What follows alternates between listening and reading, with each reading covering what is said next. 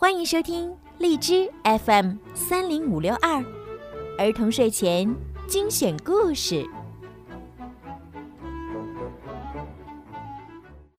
亲爱的宝贝们，你们好，欢迎收听并关注公众号“儿童睡前精选故事”，我是你们的好朋友小鱼姐姐。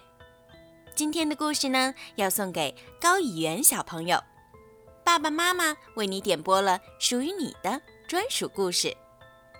今天呀是高以元的生日，爸爸妈妈想对你说：你是我今生最宝贝的亲人，无怨的真爱陪你到天涯。愿宝宝的生日充满无穷的快乐。小鱼姐姐呢，也要祝高以元宝贝。生日快乐！好了，现在就让我们一起来收听今天送给高以元的故事吧。魔法石项链，梦幻草原仙后的加冕庆典马上就要举行了。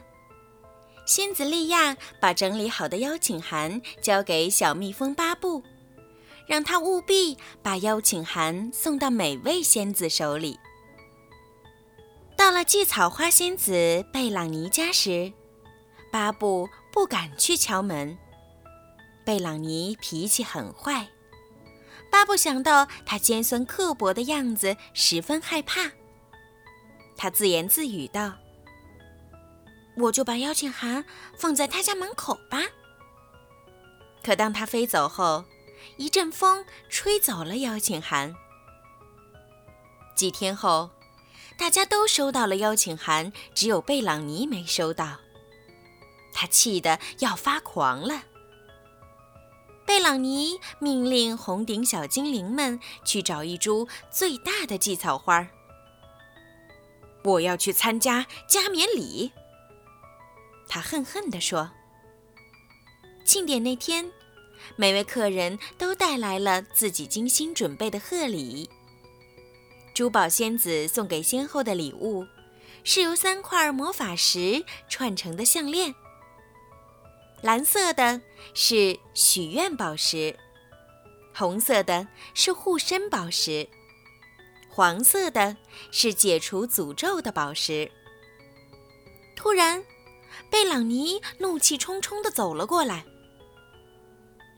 我也有一份特别的礼物要献上，哪怕没人邀请我。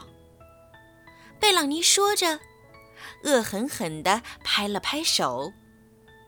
红顶小精灵们抬上了一株巨大的荠草花，摆到仙后面前。贝朗尼对着荠草花毛茸茸的花冠，吹了一口气。当荠草花所有的花瓣都落下时，他对着仙后说。你就会刺破手指，然后一直沉睡，永远都不会醒来。贝朗尼离开后，莉亚愧疚地对仙后说：“对不起，都是我的错，可能是我弄丢了他的邀请函。”仙后柔声说：“别担心，他只是一时气恼，没事儿的。”可是。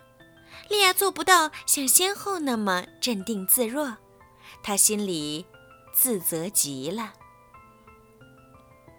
莉亚想找到贝朗尼，向他解释清楚，可是贝朗尼却不知道跑到哪里去了。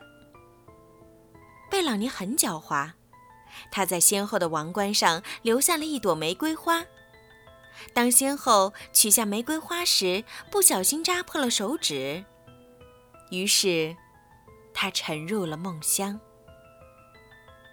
莉亚和巴布立刻飞奔到仙后身边。莉亚想起了魔法石项链，那些宝石肯定能唤醒仙后。可是仙后把项链收起来了。巴布，我们马上去找项链。莉亚对巴布说。在山谷的另一边，贝朗尼派出了一对蜘蛛跟踪莉亚。好在莉亚及时找到了项链。红色的护身宝石保护着莉亚。蜘蛛骤然间消失了。